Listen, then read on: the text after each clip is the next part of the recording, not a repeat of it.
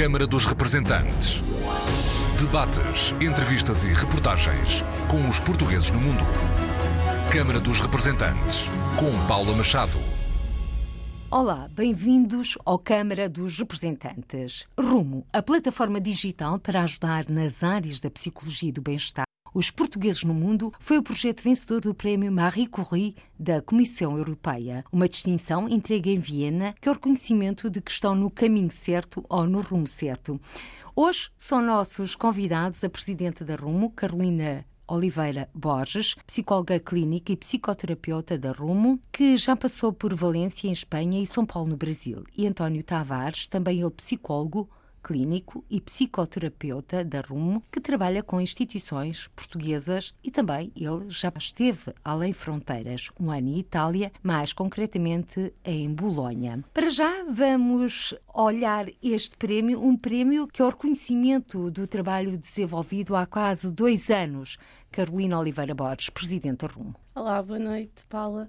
Exatamente, foi, foi muito importante este reconhecimento. Acho que até pelo impacto real que tem para nós enquanto instituição e também no reconhecimento social do nosso trabalho. Acho que pela primeira vez uma plataforma ganhou algo uh, relacionado com o impacto social e foi muito importante este prémio. Até porque na base deste prémio está o trabalho desenvolvido com os portugueses residentes no estrangeiro, ou não nascesse rumo em Leicester, em Inglaterra. Exatamente. Eh, foi um trabalho com a experiência que nós nos últimos dois anos temos tido dentro uh, da nossa comunidade imigrante. Portanto, apresentámos uh, vários dados relativos à experiência de ser imigrante, quem, quem são estes imigrantes que estão lá fora e também aqui com o carinho de também nós termos já passado por esse processo. Então foi assim, o, o, exatamente é o grande reconhecimento daquilo que tivemos a fazer ao longo destes últimos dois anos. Carolina Oliveira Borges, mantém-se então ainda a ideia de que é necessário reconhecimento no estrangeiro para sermos conhecidos no nosso próprio país? Se calhar por vezes. Essa é uma pergunta interessante. Felizmente, eu acho que a RUM tem tido até agora um bom reconhecimento dentro de Portugal. Temos mantido bons contactos com instituições e com algumas identidades governamentais e por entidades também uh, da sociedade civil. Então, acho que estamos realmente no rumo certo. Não necessariamente só por termos sido reconhecidos lá fora. Quando fundaram, juntamente com Francisco Valente Gonçalves, a Rumo estava à espera desta abrangência mundial? Posso só responder por mim. Eu não, acho que tem sido exatamente todo esse passo a passo que tem sido muito uh, reconfortante também e esses desafios diários e toda esta projeção que realmente está a acontecer também é uma surpresa. Pessoalmente, acho que para toda a equipa, que entretanto também cresceu muito no último ano, passámos já para 17 terapeutas e, portanto, o nosso crescimento e a demanda que temos tido é muito gratificante ver realmente o olhar da sociedade diferente para a psicologia, para a questão da saúde mental. 17 terapeutas em várias partes do mundo? Sim, em algumas. Maioritariamente em Portugal, mas temos também colegas que estão a trabalhar pelo rumo de Londres ou, por exemplo, de Holanda, neste caso. Porque neste caso a rumo está à distância de um clique, não é assim? António Tavares, uhum. psicólogo, que trabalha em Portugal também com outras instituições. Sim, à distância de um clique e em casa, que é um, às vezes uma, uma grande vantagem, às vezes uma grande desvantagem para algumas pessoas. Há pessoas que dividem em casas, mas também falando português, há pessoas que não percebem o que é que está a ser falado lá em casa, mas realmente é conveniente uh, e cada vez mais percebo a importância de, de, destas consultas online, então para pessoas uh, imigradas. Aliás, o processo nasceu uh, com os olhos postos nesse universo, no universo dos portugueses no mundo, uhum. que estão sozinhos, tal como vocês também já vivenciaram. Certo, eu, eu próprio posso falar da minha própria experiência pessoal e realmente senti que quando fiz o deslocamento para a Itália, os primeiros meses foram algo complicados de adaptar, sentia muito cansaço, era difícil adaptar-me à questão da linguagem e isto moía. Se no dia a dia, às vezes, as pessoas já têm dificuldades a lidar com algumas, alguns percalços do, do cotidiano, quanto mais quando ainda temos que adaptar-nos à, à, linguagem, temos que nos adaptar a uma cultura diferente, a estrutura toda da cidade é completamente diferente, temos que reorientar-nos completamente. Tive que educar-me, seja no italiano, havia palavras muito específicas que, que não são comuns à, à, portuguesa, também as construções uh,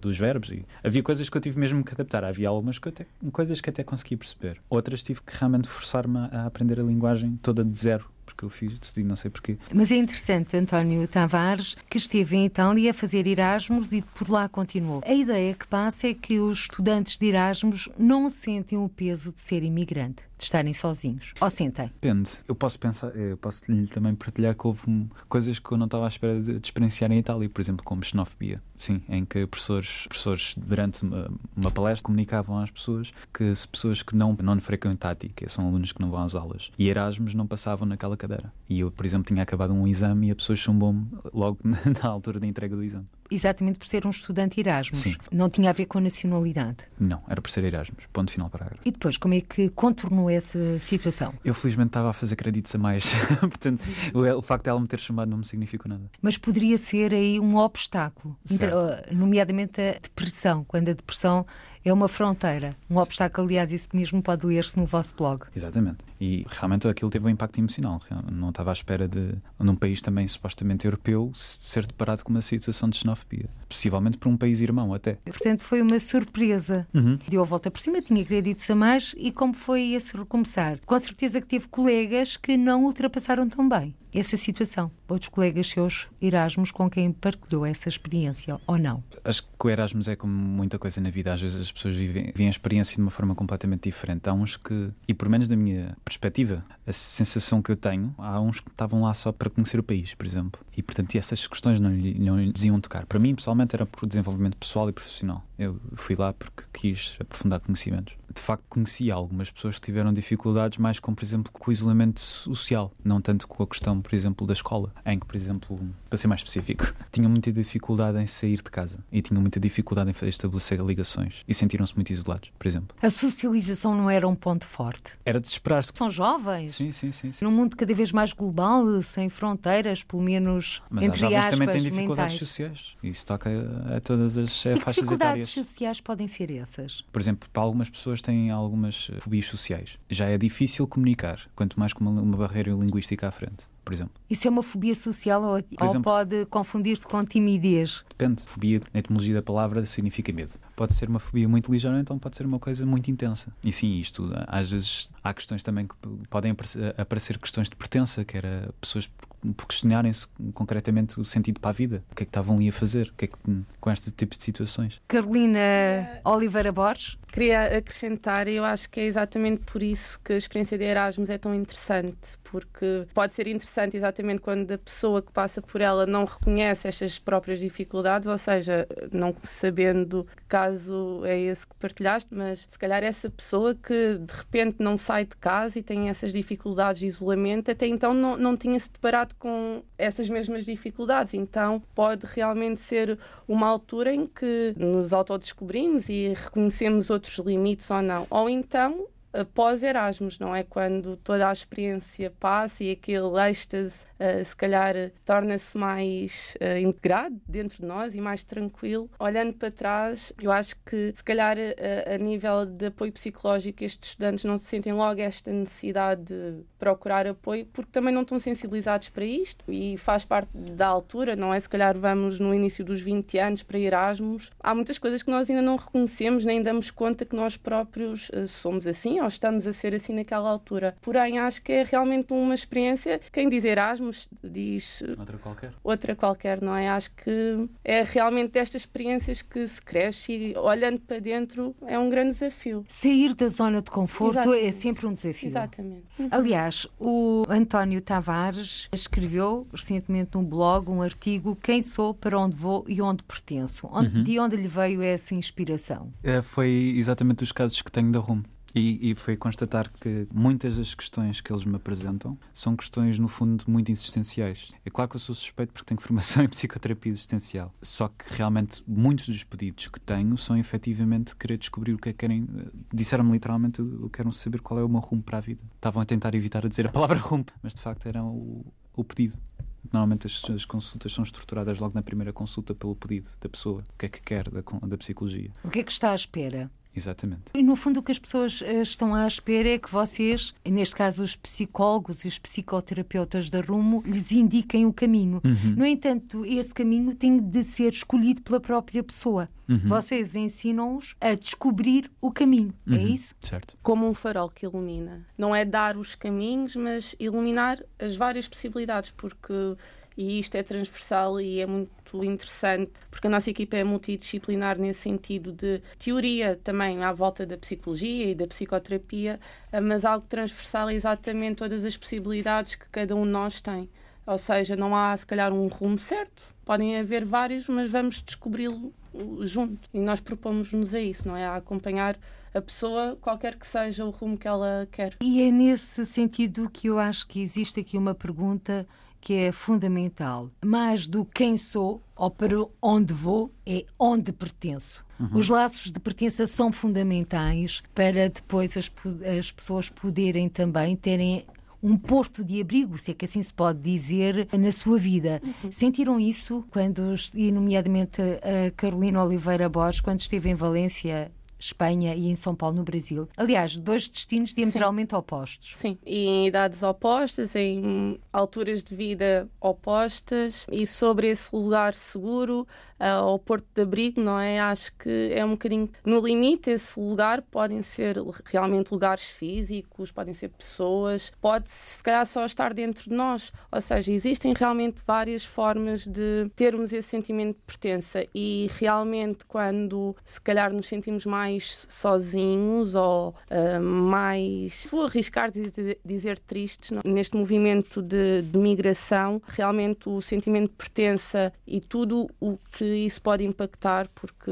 a quem é que pertencemos, quem é esta identidade, qual é a nossa identidade, que às vezes pode estar muito difusa com todas as informações que recebemos diariamente, não é? Cada vez mais temos mais estímulos, mais informações, então realmente pode ser difícil parar e compreender quem somos naquele momento e o espaço terapêutico existe exatamente para isso, para pensar sobre e estar com as coisas que, estiverem que ser naquele momento. A Rumo, uh, convém referir que a primeira sessão, nesta altura, é sem custos. O compromisso é contigo, nós acompanhamos-te. Saúde psicológica à distância de um clique é neste momento a mensagem que vocês estão a passar. Esta mensagem já teve efeitos uh, concretos? Carolina? Já, já tivemos pessoas a clicarem para conversarem e marcarem uma primeira sessão e, portanto, acho que pode ser também aqui um, um, passo, porque nós sabemos que não é fácil iniciar um processo terapêutico, ainda mais um processo terapêutico online, ou seja, há aqui toda uma série de desafios à volta e realmente esta oferta que nós fazemos e focando realmente o compromisso com a própria pessoa, acho que pode dar bons resultados, porque lá está, eh, eu posso estar com uma pessoa que realmente eu posso não ter capacidade naquele momento para ajudar, ela pode não se identificar comigo, mas não deixarmos de estar com aquela pessoa e se calhar dali conseguimos fazer uma triagem para um terapeuta mais adequado àquela problemática, por exemplo. Portanto... Porque existem várias ordens de terapias de acordo com a fase que a pessoa está a sentir, desde o luto, a solidão, uhum, problemas laborais. Exatamente, e, e nós temos vários terapeutas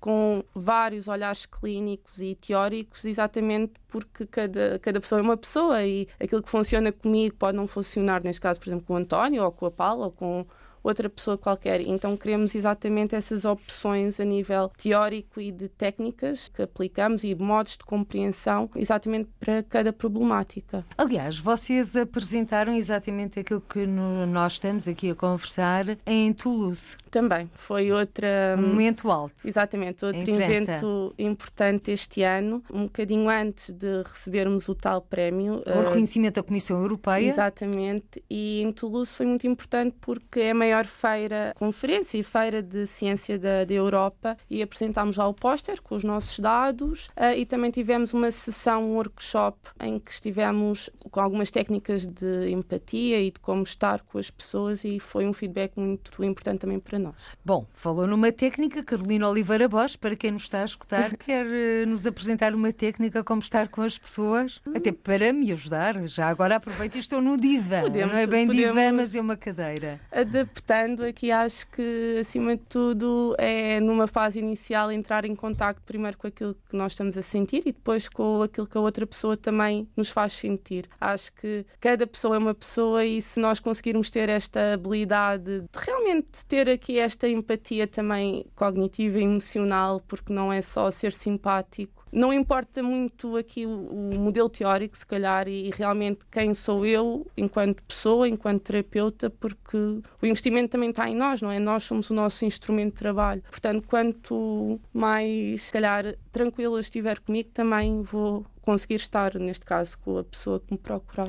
E António Tavares, como é que se cria essa empatia através, neste caso, eh, do digital? É engraçado que uma das grandes questões que nós temos mais em relação a. a, a... Isto, por acaso, na, na, literatura não está muito estudado. É engraçado que está a questionar isso. Porque, em termos de eficácia, existe. Existe comprovativos que já, já existem não sei quantos estudos. Até nós próprios já estamos a desenvolver. Temos, pronto, este póster exemplifica exatamente que existe a necessidade. Existem não sei quantos estudos também uh, que evidenciam que existe a eficácia da intervenção online. Não estamos a fazer nada que não seja cientificamente validado. No entanto, as pessoas questionam-nos muito que é a qualidade da relação. Que é uma coisa engraçada, que é, em vez de perguntarem mais pela eficácia, ah, então, mas isso funciona? Perguntam mais, então a pessoa não acha estranho estares ali, é tudo digital, estás a olhar para um ecrã e a experiência que eu tenho tido também como terapeuta e o feedback que tenho tido em relação aos, aos utentes que tenho é que é muito mais, às vezes até intenso, posso dizer, porque, por exemplo, a voz da pessoa está-me a entrar diretamente no ouvido, não há escape. E eu estou a olhar diretamente para a cara da pessoa e, a pessoa está a olhar diretamente para mim. E quando nós criamos relações, eu quando estabelecemos ligações, não é preciso esforçar-nos muito para sentirmos a pessoa presente. Mesmo uma pessoa que tenha-nos falecido ou uma pessoa que tenha ido para imigrado, se começarmos a falar das memórias que temos das pessoas, a ligação está lá. E, entretanto, nós vamos querer também validar isto cientificamente e estamos a fazer isso futuramente. E aquilo que nos resultados preliminares que temos, a maior parte das, das questões que têm a ver com as dificuldades nas relações terapêuticas e nas sessões terapêuticas tem muito mais a ver, com, por exemplo, com o tempo. Ah, foi pouco.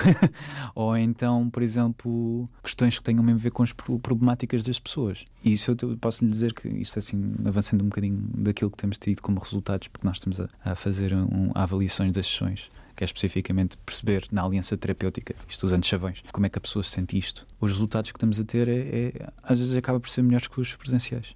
E agora permitam-me que partilhe convosco uma frase adaptada, porque não sei quem é o autor, não me recordo, nem posso dizê-la textualmente. Mas a ideia é esta: quando não poderes partilhar com quem te rodeia, um assunto partilha com um desconhecido. No fundo, é isto. Uhum.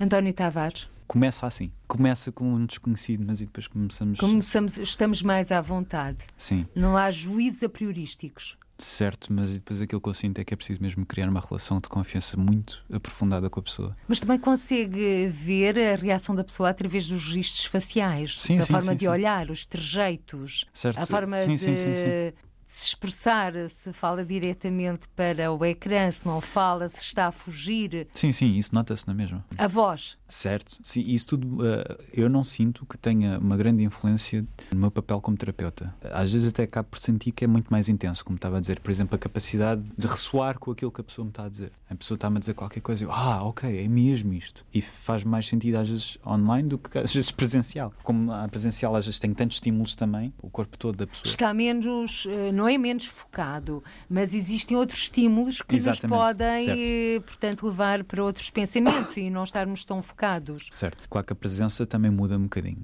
é? ter a pessoa ali ao lado também é diferente. Para algumas pessoas pode ser confrangedor. Já sim, sentiu sim. isso com algum paciente? O presencial ou, ou... O presencial. Sim, e por exemplo, uma pessoa que faça uma ameaça online é muito menos ameaçadora do que ter uma pessoa a fazer uma ameaça presencial. Já foi ameaçado online? Uh, não. Mas conheço casos eh, de que tal tenha existido. Sim, uh, não é muito típico. Voltando a estas situações que nos levam também além fronteiras. Carolina Oliveira Borges, como é que foi a sua experiência em São Paulo, no Brasil, onde existe uma grande presença portuguesa? Foi um período muito bom. Foi cerca de um ano que eu estive uh, em São Paulo a trabalhar na altura não remunerado, portanto, assim, uma situação agridoce, mas já não só a estudar, portanto, tive ali o início da fase adulta, vamos dizer assim, e foi, foi assim, uma experiência que mudou realmente a minha vida, há um antes e depois do Brasil. Até por tudo aquilo que eu também consegui aprender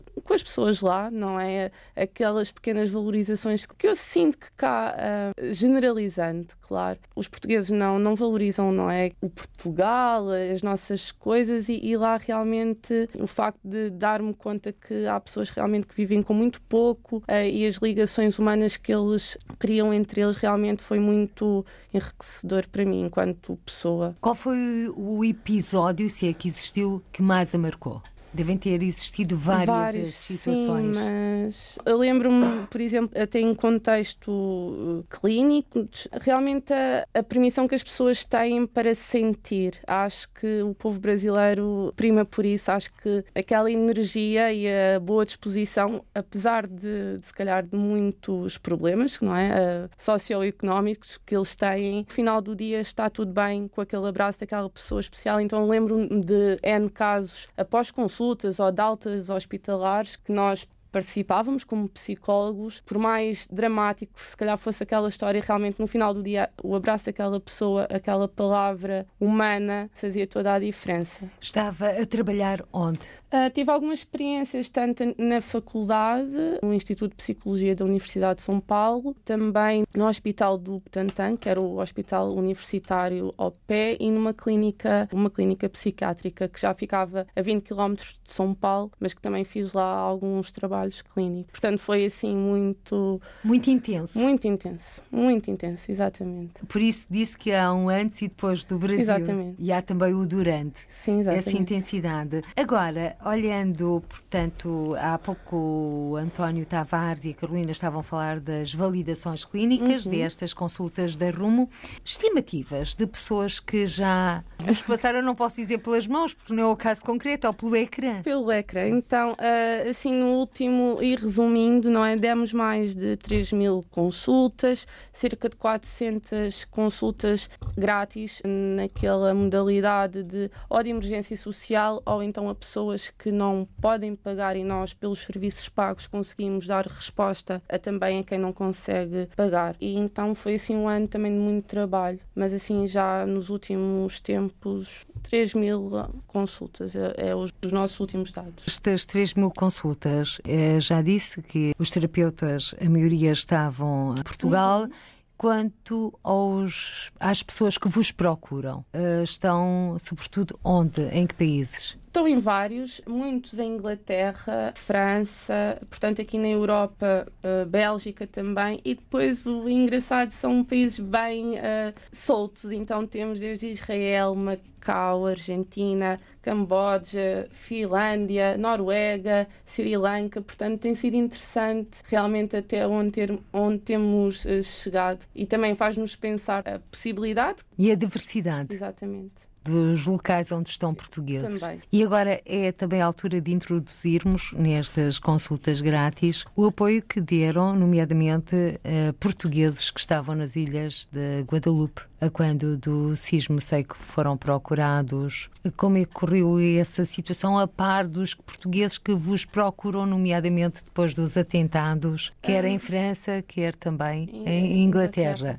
Uh, foram, são sempre situações delicadas. Primeiro, a motivação não é de marcar a consulta, porque não é fácil, portanto, temos logo aí essa barreira, e depois, face ao impacto que é estar numa dessas situações, uma por catástrofe natural e outra por neste caso considerados terrorista. E realmente as pessoas estão em crise e pedem-nos soluções, pedem-nos eu quero deixar de sentir isto. Ou seja, é um trabalho muito mais prático, muito mais diretivo, em que também tem que ser mais estruturado. Se calhar nós próprios temos que ter uma atitude mais diretiva para conseguir ajudar naquele momento aquela pessoa com, se calhar, técnicas mais rápidas ou coisas que, se calhar, a pessoa se identifique facilmente para conseguir pôr em prática. Ou seja, não falamos aqui aqui numa fase inicial de um processo terapêutico, mas sim numa situação de crise em que depois a pessoa, claro que será convidada a seguir esse processo se assim desejar. Nomeadamente vencer o medo. António Tavares. Nos primeiros momentos, eh, aquilo que se pode acontecer, existe o stress pós-traumático, que é uma das expressões mais conhecidas na psicologia, que é aquilo que muitos combatentes de guerra se experienciam, então pessoas que passaram por, por atentados terroristas. Traz chega, nomeadamente, Sim. aos antigos combatentes das guerras coloniais. Certo. Nos primeiros 30, 35 dias existe ali um período específico, antes desses 35 dias não se pode ser considerado PTSD ou então um stress pós-traumático. E aquilo que é normalmente, normalmente acontece é uma reação aguda ao stress. E nós temos que perceber exatamente numa situação, numa pessoa que tenha sido exposta a esse tipo de, de, de trauma, porque é um trauma, compreender exatamente até que ponto aquilo foi um evento traumático, quanto tempo teve exposta a este trauma, como é que aquilo foi para a pessoa, como é que aquilo mexeu na estrutura da pessoa depois logo aí percebermos se de facto houve ali um impacto significativo e danoso para a estrutura e vida da pessoa e se calhar possivelmente fazer uma intervenção se, se for uh, a condição para tal. Qualquer pessoa que passaria por uma situação dessas, a reação é como se houvesse ali um flip. Durante um período, a cognição da pessoa passa uh, a estar muito baixa e muito emotiva. É muito um apagão? É quase como se fosse um apagão, sim. Em que a, a capacidade para estruturar as memórias é muito comprometida. E é muito difícil depois integrar isto na vida da pessoa. E quanto muito mais intenso e muito mais exposta a este tipo de traumas, muito mais complicado é depois integrar estas memórias. Portanto, sim, em certas situações pode ser por, por estratégias de evitamento. Aquilo que as pessoas fazem que é, então, olha, eu, vou, eu vi um, um carro explodir, então sempre que vejo um carro, pá, vou tentar fugir. Ou, por exemplo, sempre que vem um, um, carro, ficam muito em alerta e estão sempre alertas para o estímulo do carro. Isto são coisas que têm de ser por várias técnicas de psicologia que não faz muito sentido estar a entrar aqui em especificidade, é isto é trabalhado. E tem de ser com algum, algum cuidado, porque isto são situações que realmente mexem muito com a vida da pessoa. E António Tavares, podemos, com essas situações traumáticas, alterar as nossas memórias? Dourar a pílula para vivermos melhor? Neste tipo de situações, o melhor que se pode fazer é mesmo a integração da memória, de forma bem adaptada. Porque aquilo que acontece é como se. Fazer memória, o luto. É como se. Normalmente, uma pessoa que passa uma situação traumática é como se tivesse ali eh, a memória a flutuar na cabeça.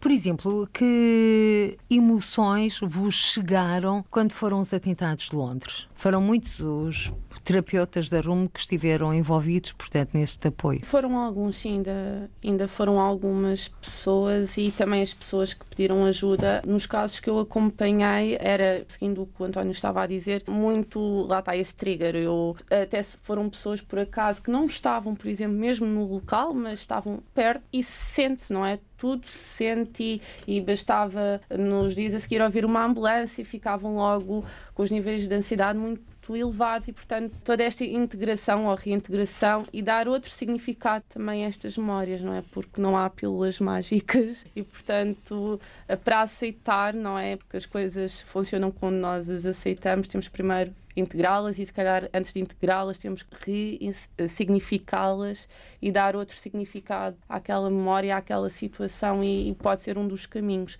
Mas sim, muito aquele medo quase, não é, automático, tudo muito à flor da pele. Acho que a flor da pele é uma metáfora, uma analogia engraçada porque realmente as pessoas ficam muito alerta, não é? O medo uhum. realmente toma conta. Fica a borbulhar. Uhum. Pode dizer-se neste caso, também convém referir que a Rumo tem é uma valência para situações de emergência. Exatamente. No nosso site podem www.rumo.solutions podem lá encontrar todas as informações e também enviar um e-mail diretamente para info.rumo.solutions ou uma mensagem direta no Facebook Facebook. O nosso endereço é Rumo também Solutions e nós estamos sempre prontos para responder e analisar cada caso, não é? porque cada pessoa é uma pessoa e tentamos sempre ter esta abordagem humanista e próxima de cada, de cada pessoa que nos procura. Até agora, o vosso universo de utilizadores tem sido, nomeadamente, a comunidade portuguesa, uhum. os portugueses residentes no estrangeiro, mas a Rumo prepara-se para uma nova etapa. Sim,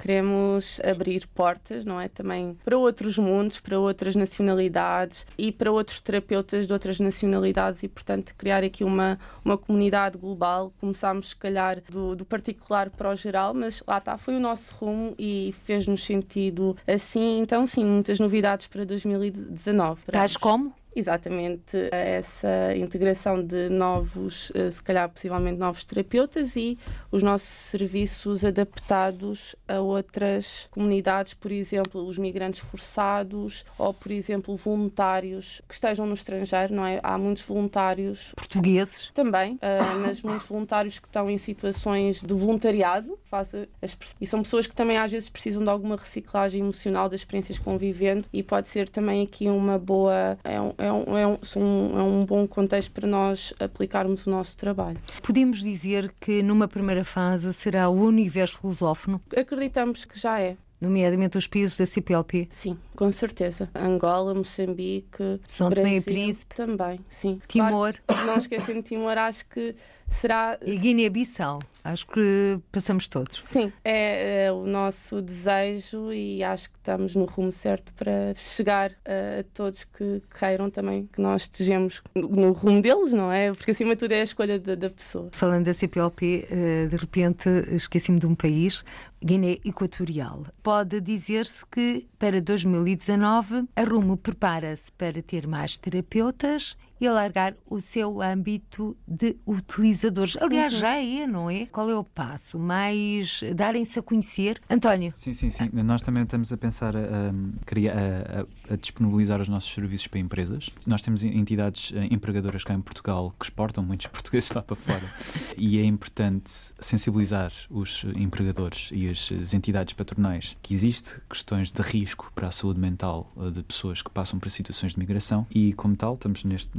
em negociações com algumas, algumas já não posso especificar eh, nomes, mas queria de certa forma disponibilizar o serviço mais de formação e sensibilização para, que, para questões de saúde mental, nomeadamente também a questão do absentismo, a formação em liderança, produtividade, etc. Porque ninguém pensa numa primeira abordagem que essas questões que referiu, a assiduidade, absentismo, produtividade, têm a ver com a saúde mental. E, mas tem, de facto, é, é fulcral. Uma pessoa que esteja motivada e que se sinta bem integrada, seja na empresa ou na sociedade, tem muito mais facilidade em trabalhar. Sente muito maior sentido para a vida, sente muito maior. Porque também quem faz as empresas são as pessoas, portanto, pessoas felizes, empresas felizes. E, e às vezes as empresas esquecem-se um bocadinho, digo eu, atrevo-me aqui a provocar um bocadinho disso, não é? E nós queremos realmente também fazer essa diferença no mundo corporativo. Mas não acha que isso é utópico? Nós estamos uh, já a entrar na, na, fase da utopia? Honestamente, não, até porque a nível corporativo eh, vejo cada vez mais as empresas preocupadas com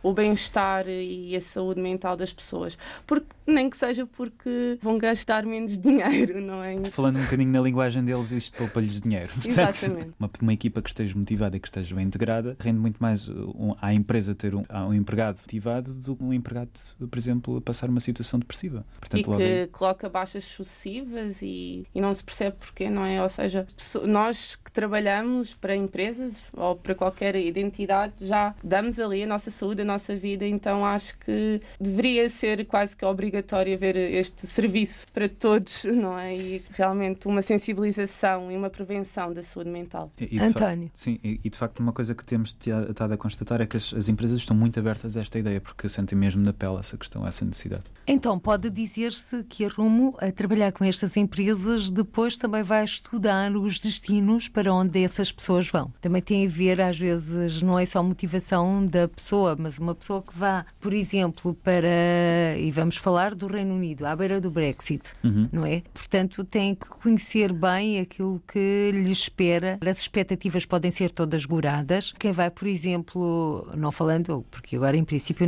estão a sair da Venezuela, mas há bem pouco tempo, que há poucos anos, a Venezuela era um Eldorado. As coisas mudam, o mundo está em constante uhum. transformação, portanto, isso também vos vai obrigar a ter um conhecimento de causa do que se passa nesses países. Sim, um, um dos valores também da RUM é, de certa forma, garantir uh, a habilidade científica do nosso trabalho. E como tal, nós estivemos em várias conferências, não foi só na ESOF, também tivemos no colóquio de psicanálise do ISPA e fomos a, ao colóquio da Ordem dos Psicólogos Portugueses. E fomos apresentar alguns dos dados preliminares que nós obtemos. Apresente-nos então esses dados preliminares. Por exemplo, aquele que eu estava a referir há pouco, em termos da aliança terapêutica, é eficazmente todos os. Eu tinha de entrar mesmo em especificidade, mas imagine-se que uh, existe uma prova que um teste psicológico que avalia a aliança terapêutica. E os resultados que estamos a ter é que a flutuação que está a ter a aliança terapêutica nas consultas online são exatamente iguais às consultas presenciais. E o que é a aliança terapêutica? A aliança terapêutica é os objetivos terapêuticos serem comuns para o terapeuta e para o utente e existir uma sensação forte de ligação e de empatia. Isto é a sensação de que,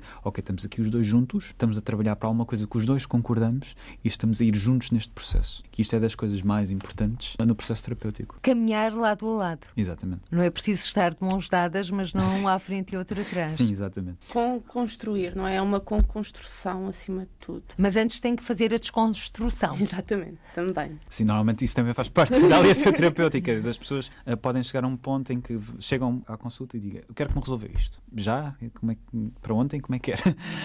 um, E quanto o processo terapêutico vamos introduzindo algumas questões que se calhar são precisas primeiro a ser abordadas, porque há questões do passado que primeiro precisam ser resolvidas para resolver, porque aquilo é um sintoma, isto tem de ser claro para a pessoa. Quando se cria objetivos terapêuticos e quando se está a propor algumas tarefas, vamos fazer isto, vamos trabalhar sobre isto, vamos falar sobre estas questões, tem que haver concordância. Se não houver concordância, é muito difícil fazer um trabalho. E é nesse sentido e nesse âmbito que a Rumo vai participar no terceiro encontro de investidores da diáspora que vai decorrer em Penafiel de uhum. 13 a 15 de dezembro. Certo. Exato, e estamos também muito felizes por eh, estar presente, para conhecer também a comunidade de, empresários e promover exatamente esta sensibilização junto da comunidade de diáspora. Portanto, estamos esperançosos que consigamos conhecer muitas pessoas e sensibilizar para a questão da saúde mental. A saúde mental eh, está cada vez mais a ganhar terreno, entre aspas, ou a ser conhecida sem estigmas. Uhum. Portanto, é isso que vocês pretendem acima de tudo, acho que é uma das missões claras, é exatamente essa, não é? Que a saúde mental seja reconhecida como, como a saúde física, porque no, no fundo é saúde uh, e somos todos um, não é? E, e não é dissociado. E realmente, uh, se eu posso, se calhar, e neste caso, mais uma vez falando das empresas, é justificável, se calhar.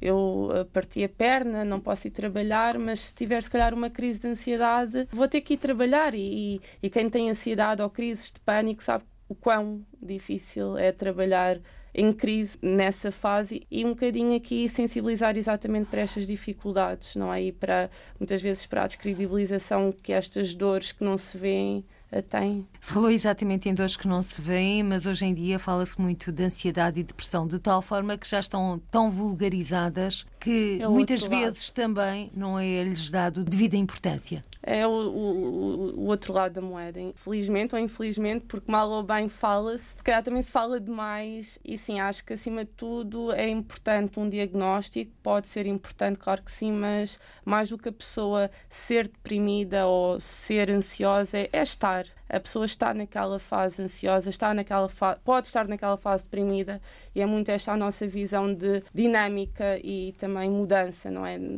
Tudo é possível, é, é preciso é acreditar e, e tentar fazer diferente. É aquilo que nós também propomos ao, às pessoas que nos procuram. Acreditar e fazer diferente. Uh, antes de começarmos esta nossa conversa, o António Tavares disse-nos, aliás, que tinha vindo da Abraço. Sim, uh, eu continuo a trabalhar na Abraço em, em, em regime part-time. Portanto, consigo conciliar as duas, uh, as duas questões. E como é trabalhar na Abraço? Tendo em conta que é uma associação bastante conhecida com problemas muito específicos. Um, é desafiante, podemos dizer assim dessa forma. Põem-se outras questões. Uh, uh, mas existe aqui alguma questão que Tais como? É porque, porque para porque quem é não conhece. Uma, é viver com uma, uma doença muito específica. E, e, e, cada vez mais estamos a abrir agora o, o, o leque de intervenções. Também estamos a trabalhar, por exemplo, pessoas com hepatite, uh, estamos a criar outras parcerias com outras entidades uh, sociais, especificamente. Uh, estamos a alargar um bocadinho a nossa intervenção. Mas de facto não são, são áreas diferentes bastante diferentes. Uma é a área daquilo que nós estamos habituados a vivenciar, outra é a área dos portugueses no mundo uh, multidisciplinar que obriga, portanto, a desafios constantes. Eu acho que todos os utilizadores do rumo são desafiadores para vocês, também vos fazem sair da vossa zona de conforto. Uhum. Conhecendo tão bem como conhecem o viver no estrangeiro, qual é para vocês, e porque estamos a chegar ao fim deste Câmara dos Representantes, o grande desafio a que se coloca a quem emigra e a que a Rumo tem de responder. Carolina Oliveira Borges, Presidente Rumo. O grande desafio, hum, acho que numa primeira fase é sempre reconhecer que precisamos, se calhar, de um espaço para pensar algumas coisas da nossa vida.